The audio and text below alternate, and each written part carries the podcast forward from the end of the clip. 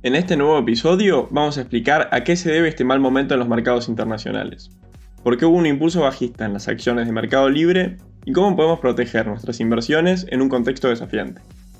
Noticias de Mercado, el podcast de YOL Invertir Online. Durante el último tiempo, los principales índices norteamericanos han sido golpeados por un contundente aumento en la volatilidad. Lo cierto es que todo este mal momento comenzó desde que la Reserva Federal dio sus primeros pasos para empezar a endurecer su política monetaria. La semana pasada, el Banco Central estadounidense volvió a subir los tipos de interés de referencia. De esta manera, la entidad dirigida por Jerome Powell aumentó en unos 50 puntos básicos el costo del crédito, estableciendo la tasa en el nivel del 1%, decisión que estuvo en sintonía con las estimaciones del mercado. Para tomar dimensión de lo significativo de esta medida, la última vez que la Fed aplicó una suba de 50 puntos básicos fue en el año 2000. Por otra parte, también fue la primera vez desde 2006 que la Reserva Federal aplicó una suba de tasas en dos reuniones consecutivas. Tras anunciar este nuevo incremento, el titular de la entidad, Jerome Powell, aseguró que el organismo hará lo que sea necesario para frenar el aumento de la inflación, reconociendo que esto podría causar algo de dolor en la economía y los mercados. Cabe destacar que la inflación en Estados Unidos se encuentra en su nivel más elevado desde 1982, con una variación interanual bien por encima del 8%. Esta aceleración en la suba de precios en la economía norteamericana se originó gracias a una política monetaria más laxa por parte de la Fed y también por los estímulos que brindó el gobierno estadounidense para mitigar los efectos recesivos de la pandemia. Frente a este panorama menos amigable, después de lo que había sido un 2021 con rendimientos sobresalientes, Ahora, y en sintonía con el cambio de política por parte de la Fed, el mercado parece haber dado un giro drástico en 2022, y la volatilidad ha ganado mucho protagonismo en los principales selectivos de Nueva York. Ahora bien, el impacto de estas medidas lejos estuvo de solo impactar a los mercados norteamericanos. De hecho, tras la última suba de tasas de la semana pasada, la mayoría de los activos argentinos y de otros países sufrieron un importante impulso bajista.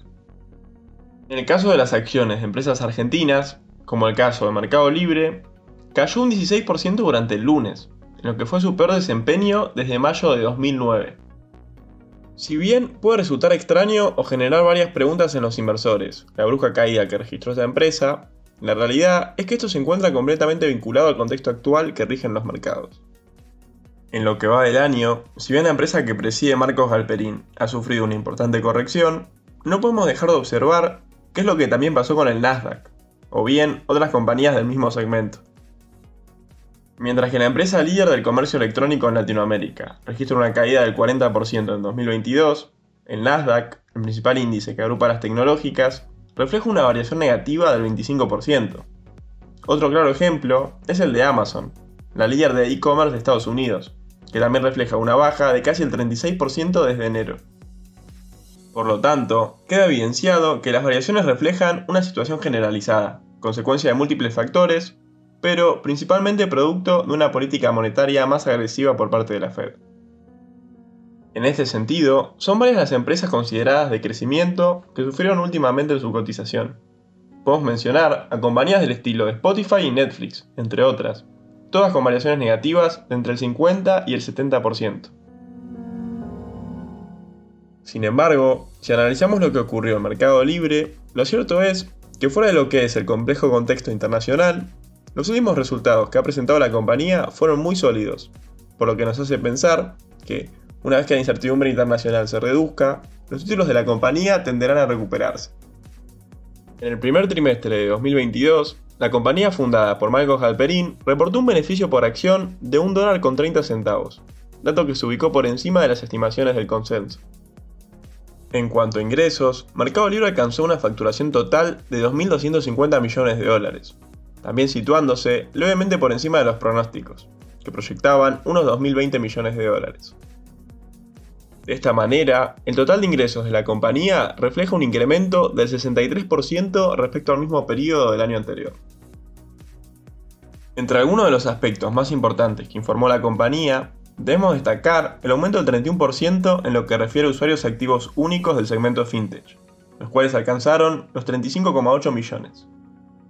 Adicionalmente, la tecnológica reportó haber transportado casi 266 millones de productos en el trimestre, lo que representa un crecimiento del 20% respecto al primer trimestre de 2021. Por otro lado, no podemos dejar de mencionar el acelerado ritmo de crecimiento que mantiene la división de mercado pago, la cual alcanzó un volumen de pagos que superaron los 25 mil millones de dólares, reflejando de esta manera un aumento de aproximadamente el 72% respecto al mismo trimestre del año anterior. Para las personas que tengan acciones de Mercado Libre o estén interesados en invertir en esta compañía, desde el equipo de research de YOL Invertir Online, consideramos que se trata de una buena empresa para estar posicionado con vistas a largo plazo. No obstante, para los interesados en iniciar o incrementar exposición en esta empresa, lo ideal sería esperar a que el panorama del mercado internacional comience a mostrar algunas señales de calma y que la volatilidad se reduzca en los mercados financieros. Para los oyentes que quieran saber más alternativas de inversión de cara a los próximos meses, recomendamos que vean los portafolios sugeridos de Argentina y Estados Unidos, que se encuentran disponibles en la página web en la sección de Research.